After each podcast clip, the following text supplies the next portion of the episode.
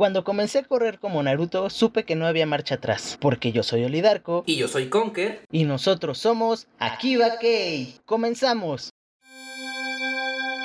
Pikachu?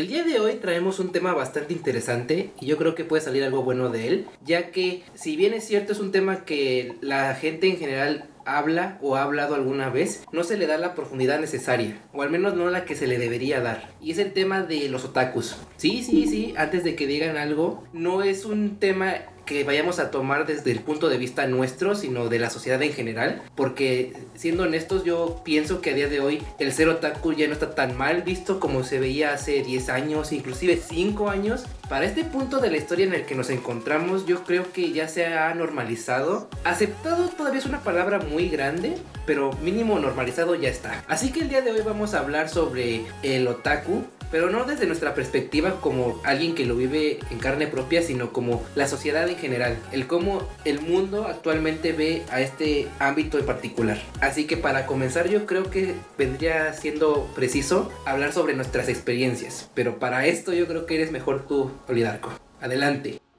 Bueno, pues como otaku, desde que tengo conciencia, o sea, de que sé lo que significa ser otaku y así, la verdad todo ha cambiado muchísimo. Desde que nosotros comprábamos nuestra ropa en las convenciones o en la Friki Plaza y bueno, lo máximo que podrías comprarte era playeras y sudaderas, ¿no? Hasta ahorita que Bershka ya sacó su línea de ropas de Naruto, pues o sea, ahí te puedes dar cuenta que definitivamente hubo un gran cambio tanto en la sociedad como en lo comercial. Yo creo que ahorita el anime ya está muy globalizado y pues como dices, ¿no? Tal vez no está tan aceptado socialmente todavía porque hay muchas personas que todavía ven mal que una persona adulta vea anime o que le guste, ¿no? Entonces, por esa parte, sí, aún no está muy bien aceptado, pero de alguna forma el anime está entrando a la vida de todas las demás personas, a comparación de, no sé,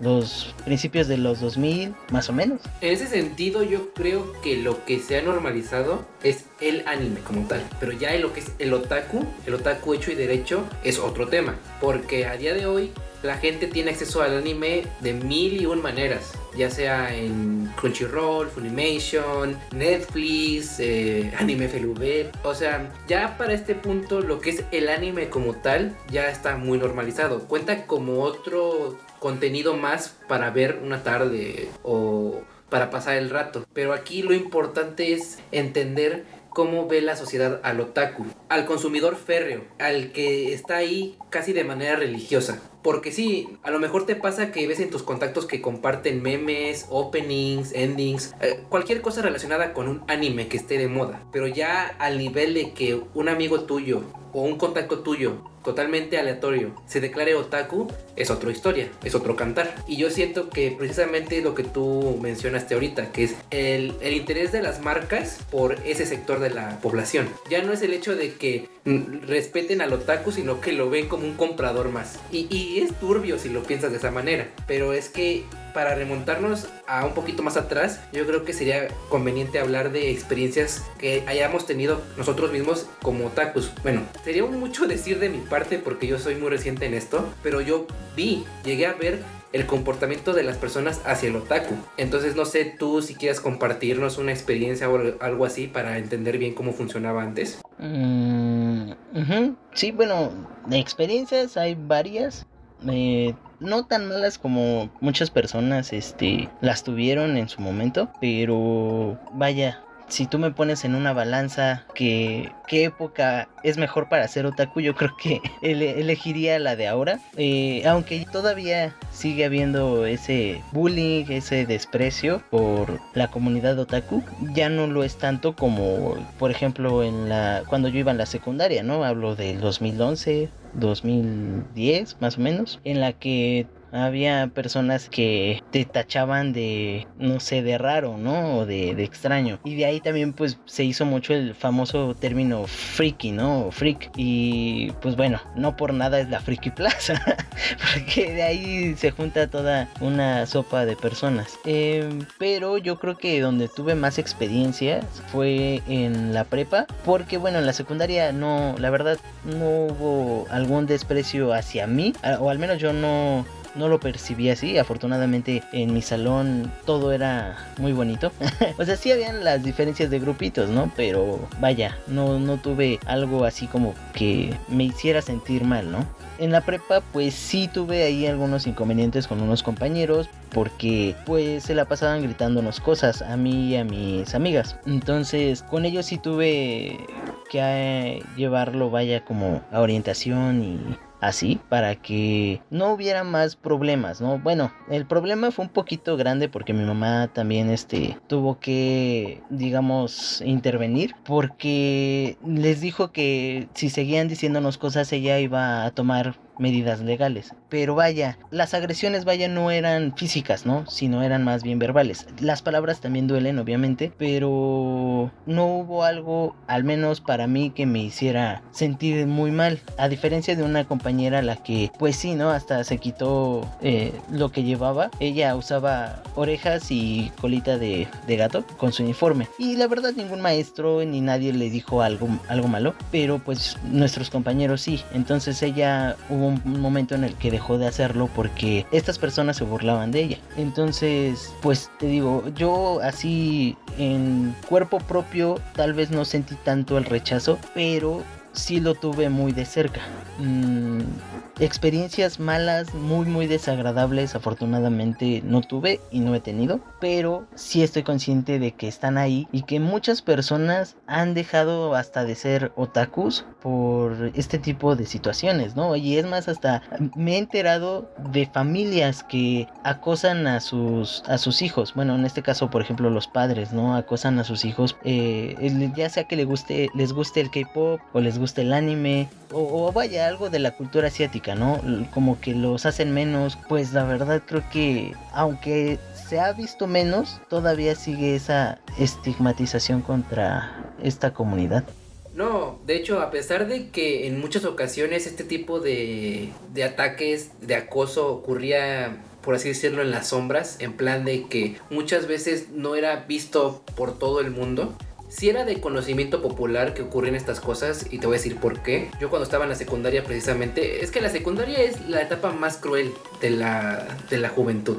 Así lo pondré. Y no solo para los otakus, sino para el mundo en general. Entonces, en la secundaria, a pesar de que yo no pertenecía a este, a este grupo, a, los otakus o a los frikis, por así decirlo, porque así se les decía, ah, yo sabía perfectamente que existía este, este acoso, porque lo veías. Mu- mucha gente ya tenía el miedo de hablar, de externar sobre sus gustos, porque sabían que invariablemente iba a haber una consecuencia bastante desastrosa para ellos. Y lo veías. En, en esa época estaba comenzando apenas a, a tener auge y popularidad lo que viene siendo Naruto, por ejemplo. Y la gente comenzó a hacer burlas sobre aquellas personas que a lo mejor llevaban la bandana o a lo mejor corrían como Naruto. Que es el, es el meme, ¿no? A lo mejor la gente ya lo toma como meme. Es como para no llorar, mejor reír. Pero era, era muy real de que en esa época la gente que vieras así no estaba en buena estima. Y ah, estaba mal. A lo mejor mucha gente por pasividad o por miedo a que les tocara de, de ese acoso o ese abuso, pues se quedaban callados o observando. Pero sí, realmente lo que es hace a lo mejor 10 años, 9 años, la situación era muy crítica. Y a lo mejor no soy quien para hablar de ello porque de nuevo yo no pertenecía a ese grupo, a ese ámbito, pero no, no era ciego ni era sordo. Entonces sabía perfectamente lo que estaba ocurriendo. Y peor aún, y me acuerdo perfectamente porque esta, esto que voy a contar lo empeoró todavía más, fue cuando La Rosa de Guadalupe sacó su famosísimo capítulo sobre los otakus. Y yo sé que querían, no sé si mentalizar o si dar una idea positiva, pero lo que hicieron fue venir a darle al traste a todo. Porque la gente ahora empezaba a burlarse de, los otakus como, mira, ya ves, saliste en la televisión, ¿no? O mira, tú eres igual, haces las mismas poses o haces los mismos gestos o dices las mismas palabras. Y la, o sea, la televisión, o sea, ese medio que queríamos tanto, en el que nos refugiábamos muchos, o sea, llegaba a, a empeorar la situación. Entonces, si no tenían consuelo en casa, ¿cómo esperaban tenerlo en la escuela? ¿Me explico? Así que la verdad es que si comparamos los tiempos actuales con lo- los tiempos antiguos, lo de ahorita es un oasis. Sinceramente, es un oasis. Y es que eh, la verdad yo siento que eh, antes sí no se diferenciaba mucho de Japón, ¿no? Porque bueno, si recordamos pues también el ser otaku en Japón pues está mal visto, ¿no? Por todo lo que conlleva. El que pues uno de, repente es asocial, ¿no? Este se encierra en su cuarto nada más a andar viendo pues este anime, ¿no? O leyendo, leyendo manga. Entonces yo creo que la sociedad mexicana también lo, lo veía o tal vez lo ve de esa forma, ¿no? El que, ¿te gusta el anime? ¿O te gustan las monas chinas? ¿O te gusta el K-pop? ¿O te gusta esto? ¿Te gusta el otro? Siento que eres como de que, pues entonces eres así, ¿no? Eres así como lo pintan los Simpson. Porque para, eh, para entonces a lo mejor no todo mundo conocía el estereotipo otaku de Japón, ¿no? Sino el de los Simpson. Entonces yo creo que la gente decía, pues entonces eres como ese vato de las historietas. Porque a él le gusta todo eso, entonces eres así. Y de repente la gente tiene una idea prejuiciosa de ti. Y como dices, yo creo que la tuvieron más cuando hicieron esto de la Rosa de Guadalupe. Yo la verdad sí no- noté una gran diferencia antes de que pasaran el capítulo de la Rosa de Guadalupe, cuando pasó después, ¿no? O sea, un antes y un después. Entonces, sí tuvo también mucho que ver que el bullying se incrementara y lo, vi- lo veías más a lo mejor en redes sociales, no tanto en la escuela, pero sí en redes sociales. En los grupos que llegué a estar, en las páginas que llegaba a estar, llegaba gente externa a echar tontería y media a nosotros. Bueno, no precisamente a mí, pero digo nosotros porque pues me incluyo en la comunidad, ¿no? Y fíjate que también todos estos prejuicios que se tuvieron, bueno, que, que se han tenido, yo los recuerdo desde la primaria, porque yo conocí Naruto en, eh, en ese entonces, ¿no? Tenía pues que te gustan Mm, 12 años tal vez, o sea, era un niño. A esa edad los niños juegan, ¿no? A esa edad los niños eh, se imaginan varias cosas. Entonces, pues la verdad yo corría como Naruto. en la primaria yo corría como Naruto, ¿no? Y traía mi banda también de Naruto en mi uniforme porque, o sea, Naruto es uno de mis animes favoritos por muchas razones, pero desde la primaria había compañeros que a lo mejor no lo hacían, o bueno, sí, a lo mejor sí lo hacían, pero yo no lo veía de esa forma, que me decían, ay, mira, ahí va el Naruto, ¿no? Pero, o sea, a mí al menos no me hacía sentir mal, porque yo decía, ah, pues qué chido. Tal vez sí, ellos sí lo hacían con el afán de hacerme daño, pero pues yo no lo veía de esa forma. Entonces te das cuenta que desde niño en aquel entonces te discriminaban, ¿no? Como dices, imagina, si a un niño en la primaria lo llegasen a molestar porque le gusta el anime y llega a su casa y también sus papás dicen que pues cómo les le puede gustar esto y le puede gustar aquello y todo eso, pues imagínate, ¿no? Cómo va a quedar el pobrecito niño cuando crezca. Ah, En ese momento él va a tomar la decisión de que ya no le gusta y entonces pues ahí perdimos a un compañero más. Eh, Yo creo que a mí me hubiera pasado cuando fue lo de Pokémon, porque bueno, mi familia es un es bastante católica. Cuando fue lo de Pokémon, pues yo estaba muy muy niño, pero a final de cuentas a mí también me gustaba muchísimo. Mi mamá se la pasaba comprándome mucha mercancía de, de Pokémon. Yo me acuerdo que ibas a Chedraui y ojo, había chamarras, ¿no? Y, y juguetes y todo eso. Entonces mi mamá pues me consentía en ese aspecto. Y yo creo que si ella no me hubiera apoyado en, en ese momento, en seguirme comprando, en seguir dejándome ver Pokémon y todo eso, yo creo que ahorita no sería otaku. Porque bueno, además de que mi uno de mis tíos también le gusta mucho el anime, yo creo que si no hubiera sido vaya por esos, eh, esos factores, ahorita yo no estaría haciendo este podcast, al menos no de esto. También tiene mucho que ver el que tu familia, al menos tu familia te apoye. Ahí es cuando meto de nuevo lo de la globalización, si nos queremos ver muy técnicos y meter eh, conceptos muy, muy fufurufos, pero es que la verdad, eh, lo que tú mencionas es la falta de conocimiento, el, terror a lo desconocido y obviamente si nuestros padres veían en esa época algo que para ellos era muy extraño, a lo mejor pensaban lo peor antes de siquiera detenerse a considerar si era bueno o no. Entonces, al menos a mí no me pasó. De hecho, yo tenía hasta cierto punto una libertad extensa para ver cosas en la tele. Sí, mi mamá llegaba y me decía, ay, tus porquerías, a lo mejor no le gustaba ver la vaca y el pollito, en ejemplo, ¿no? Y si yo veía a lo mejor Dragon Ball, ella no lo tomaba como anime, sino como la caricatura del momento. Porque cuando ella era joven, también le tocaron esas, esas caricaturas del momento, pero que también eran animes. Candy Candy, Hailey, Remy. Entonces depende también del criterio de cada padre el hecho de aceptar lo que su hijo vea o no. Para nuestra buena suerte tuvimos padres que no eran tan estrictos ni sobreprotectores, pero muchas personas no tienen esa suerte. Entonces ahora con la globalización, de nuevo viéndonos muy técnicos, ese mismo contenido que antes era extraño, ahora nuestros padres lo tienen al alcance de la mano con Netflix. O sea, ¿cuántas madres no sabemos que están enganchadísimas con doramas? Y todo eso ni siquiera es japonés, es, es coreano. Entonces, para este punto ya la gente no ve extraño ese tipo de programación. Ya no ven raro el ver programas de un idioma diferente. O sea, ya hay series de la India, de Moscú, de Turquía, o sea, ya es un mundo más conectado. Por eso digo que actualmente es un oasis, porque ya la gente dice, ah, yo veo un drama y en lugar de decirte, ay, ¿qué es eso? O tus monos chinos, en todo caso, ¿no? Ahora es como, ah, está bien, yo también vi uno la semana pasada, o sea, te encuentras ya conversaciones así de normales, pero de nuevo,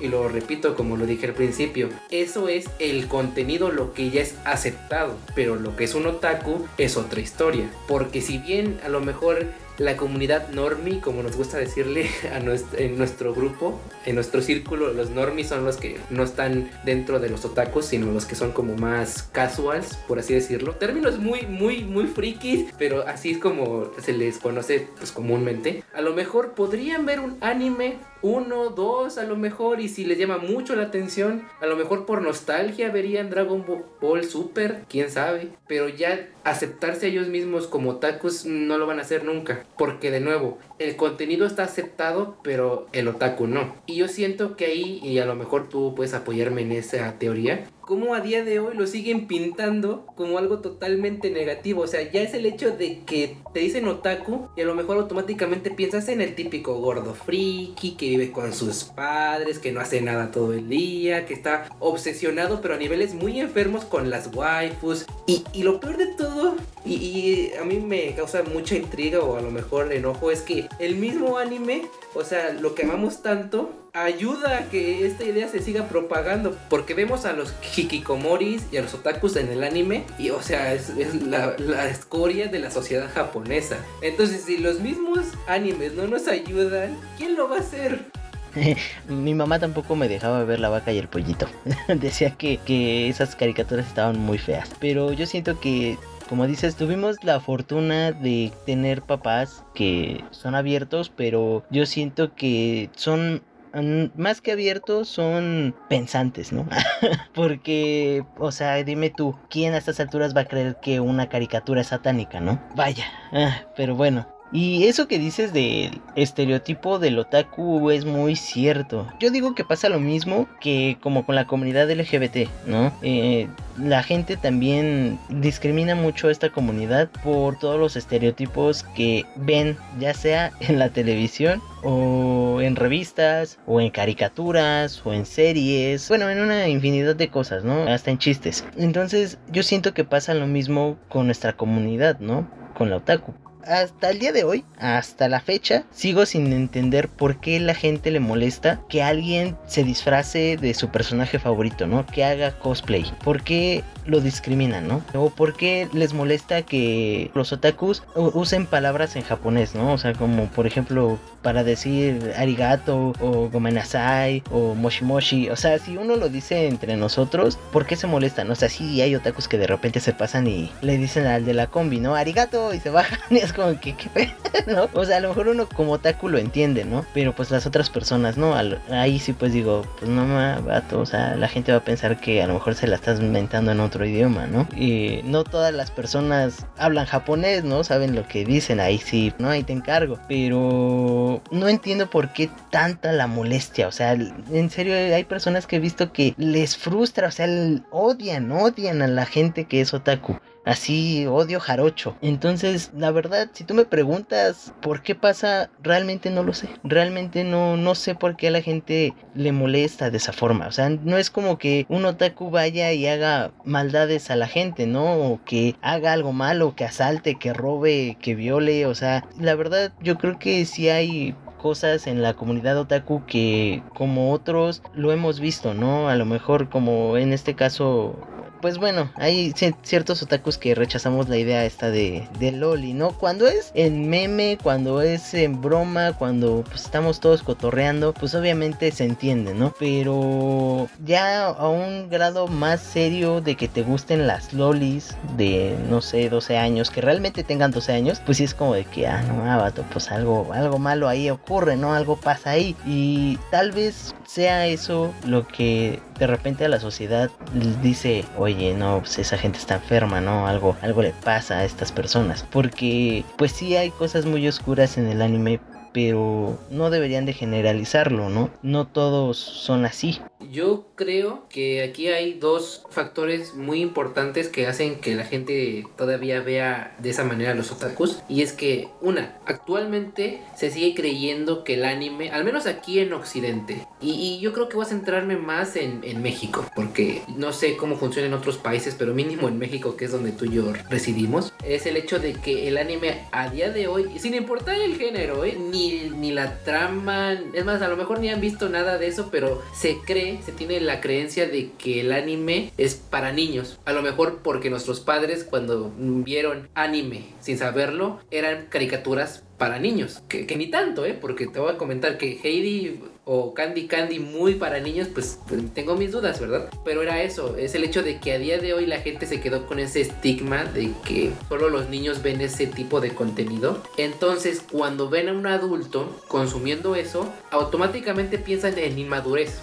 No, no piensan que a lo mejor la trama que ven es muchísimo más compleja que las series occidentales. No, no, no. Piensan en inmadurez, en gente que no progresa, en gente que a lo mejor me atrevería a decir que tienen un retraso. No sé qué pensarán, ni me interesa. Pero es eso. Y, y yo soy de la idea, y lo he dicho en otras ocasiones, que Tú puedes tomar la trama de un anime y la conviertes en serie live action de la Warner, de TNT, de lo que se te ocurra y pegaría un bombazo impresionante. Porque las tramas son buenas. Hay tramas muy buenas y complejas y, serias y adultas. Pero claro, como sigue siendo con el mismo estilo de dibujo que esas caricaturas que veíamos antes, automáticamente piensan, no, eso es para niños. Entonces, el, todo el que vea ese tipo de contenido es un niño, un inmaduro, un, un rarito. Entonces, esa es una parte, pero también está la otra. Y mira, a lo mejor aquí voy a estar un poquito en discordia contigo, espero que no, porque lo digo desde el respeto totalmente. Pero es que también siento que algunos, no todos, algunos otakus han contribuido a esta visión deformada de un otaku. Porque como tú dices, hay gente que ya raya en lo ridículo. O sea, tú puedes disfrazarte, hacer cosplay, lo que tú quieras. El, el mundo es libre y tú no estás atacando a nadie. O sea, tú eres libre de hacer lo que tú quieras. Pero yo siento que hay normas o hay ciertos comportamientos establecidos en la sociedad y muchas personas, no todas, no estoy generalizando, ¿eh? Ojo que no estoy generalizando. Algunas personas ya sobrepasan esos límites. Entonces, yo siento que eso no ayuda. A lo mejor hay gente que no opina lo del que es para niños ni que es infantil, pero ven a una persona haciendo el, el ridículo en la calle y piensan, ay no, ¿qué es eso? ¿Qué, está haciendo? ¿no? Y eso me lo transmite eh, de nuevo el capítulo de La Rosa de Guadalupe, que la gente que escribió ese capítulo, gente estúpida, o sea, a lo mejor vio en una convención o en la Friki Plaza algún par de locos haciendo lo que hacen los personajes en La Rosa de Guadalupe y generalizó y dijo, estos son todos iguales, igual que estos, este par de, de locos, ¿no? Entonces, por una parte, o más bien la mayor parte de la culpa está en la sociedad por no ver pues claramente cómo funciona este, este mundo, pero a lo mejor no estás de acuerdo conmigo, pero también pienso que en parte hay algunos otakus que contribuyen a esto. Entonces no hay de dónde defenderse, porque ni los nuestros, algunos no nos ayudan y la sociedad no lo va a hacer. Por más que acepten y vean anime en Netflix, en Hulu, en donde quieras, por más que ocurra eso, no van a, a tendernos la mano. Y eso es triste, pero pues es lo que toca. Pero fíjate, aún así yo siento que, o sea, es cierto, ¿no? El que la gente piensa que por ver anime ya eres inmaduro, o sea, e- eso es muy cierto, porque lo he escuchado. he escuchado y he leído comentarios de gente que dice, Ay, es que eres un inmaduro porque estás viendo todavía caricaturas. es como de que, men, ni siquiera has visto Evangelion y ya estás... Ah, no, bueno, eh, anime sobre, este, con temas un poquito más fuertes. Entonces, sí, eso es, es muy real, pero yo siento que todos somos inmaduros. O sea, en algún momento todos hemos sido inmaduros. Si discriminan a los otakus también por ese motivo, perdón, pero qué estúpidos. Porque desde mi perspectiva, nadie es maduro. Nadie llega a ser maduro el 100%. Y sí, o sea, también estoy de acuerdo contigo en que la misma comunidad otaku ha puesto leña ahí para que la gente discrimine. O sea, podré ser muy otaku y lo que tú quieras, pero noto los errores que hemos tenido como comunidad por el que la gente nos discrimine, ¿no? Pero aún así, o sea, pon tú, que haya sido cierto, ¿no? Que alguien haya ido a la Friki Plaza, haya ido a una convención o lo que sea, y haya visto a unas personas haciendo ese tipo de cosas y, y haya generalizado y haya hecho el capítulo de la Rosa de Guadalupe. Pon tú que sea cierto, va, lo compro. Pero aún así, ¿qué daño le hacen a los demás? A mi punto de vista, en mi opinión, yo siento que mientras tú no le causes un daño a alguien más, la gente no debería de meterse contigo. O sea, e- es a lo que a lo que iba, ¿no? O sea, que te comenté. Si yo me disfrazo de Toby, bueno, si hago cosplay de Toby o hago cosplay de L de Death Note o lo que sea y no me parezco, es más, ni siquiera me parezco, ¿no? A esos vatos. Mi altura no me lo da. Pero yo lo quiero hacer y no estoy dañando a nadie. O sea, y lo que yo recuerdo en, en La Rosa de Guadalupe, estos dos chavos tampoco le hacían daño a alguien directamente. Uno mismo se hace daño, ¿no? Y está bien que la gente te diga de buena forma y te diga de, de buena manera que lo que estás haciendo ya no es tan sano. Ok, eso es aceptable, porque te lo están diciendo de una forma en la que ellos se preocupan por ti. Pero de ahí a que te discriminen por eso, de ahí a que te digan cosas por ese, ese tipo de gustos, la verdad a mí se me hace, vaya, no, no lo puedo aceptar. Entonces, si te pones tú a pensar, quien tiene la culpa son las personas ignorantes que no aceptan que a alguien le guste algo diferente. Pues la verdad es que este tema es muy complejo, extenso, porque estamos olvidando tal vez algunos factores a tratar, pero la verdad es que si puedo decirlo desde mi punto de vista estoy feliz de que llegara yo en un momento en el que no se critica tanto. Por suerte a mí no me ha tocado nada de eso, ni ataques, ni que me malmiren, ni nada. Entonces siento que como sociedad estamos evolucionando al punto de que en un futuro va a ser aceptado todo esto. Porque vamos, no vamos a ser tan dramáticos. Las convenciones de anime se siguen haciendo, se siguen ah, haciendo populares memes de anime, los openings, endings siguen, siguen siendo muy escuchados. Y de nuevo, en Netflix está a reventar de animes. Cada semana yo creo que sale uno, o si no es que cada mes. Entonces, yo veo un avance. Un avance y yo creo que Olidarco también lo ve a comparación de cuando estaba en la secundaria, prepa. Entonces, la verdad es que aquellos que nos escuchen y tengan su otaku interior, pues no lo sigan escondiendo porque a día de hoy ya podemos ser libres. Podemos correr por el campo y comer perdices.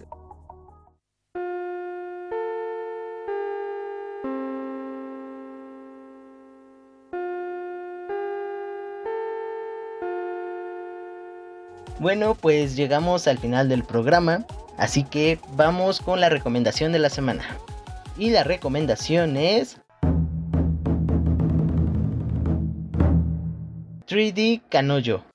Hikari es un chico retraído que solo le interesan los videojuegos y el anime, pero todo cambia cuando conoce a Hiroha. Espero que disfruten de este anime shojo como lo hicimos con Keriyo alguna vez. Eso sería todo por el programa de hoy. Espero que nos acompañen la siguiente semana, porque yo soy Conker Y yo soy Olidarko, y nosotros somos Akiba Kei. Hasta la próxima. Pikachu